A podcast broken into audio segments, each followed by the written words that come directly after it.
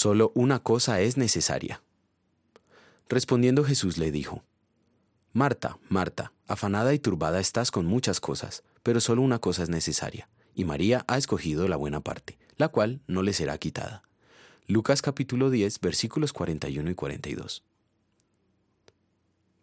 ¿Cuál es la principal necesidad del ser humano? La respuesta puede variar mucho dependiendo del punto de vista. Un psicólogo, Abraham Maslow, elaboró una escala de cinco niveles de necesidades del ser humano. Él propuso que las necesidades fisiológicas, como las de primera importancia.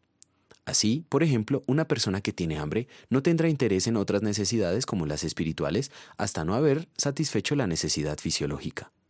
En el texto de hoy, Marta estaba afanada en satisfacer la necesidad de alimentarse y pide al Señor que le diga a María, su hermana, que le ayude en la cocina. Jesús le responde que hay una sola cosa necesaria y que María la escogió, por tanto no le será quitada. ¿Cuál es esa sola cosa necesaria? La única cosa que realmente es necesaria es la palabra de salvación, el Evangelio de la Gracia. Un hombre que alcanzó a satisfacer todas sus necesidades y que satisfecho pensó, Alma mía, ya tienes bastantes cosas buenas guardadas para muchos años. Descansa, come, bebe y goza de la vida. Pero Dios le dijo, Necio, esta misma noche te van a reclamar la vida. ¿Y quién se quedará con lo que has acumulado? Lucas 12, 19 a 20. Esto nos muestra que es posible poseerlo todo y aún así carecer de lo único realmente necesario, la salvación eterna. Pero la salvación eterna no es algo que nosotros podamos conseguir o merecer por nuestro propio mérito. Dios exige perfección para poder tener derecho a ella.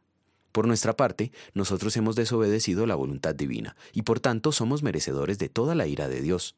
Por eso vino Jesucristo, para vivir una vida de perfecta obediencia a Dios en lugar nuestro y para llevar sobre sí, en la cruz, el castigo que merecemos.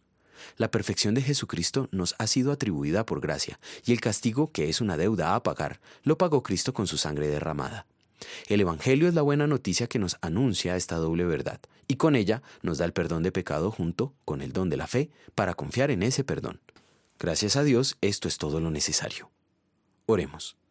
Señor, te doy gracias porque por los méritos de tu Hijo Jesucristo tengo la libre entrada a tu presencia, la vida eterna y la fe salvadora. Te suplico que por tu Evangelio en los medios de gracia me afirmes en la verdadera fe para la vida eterna. Amén.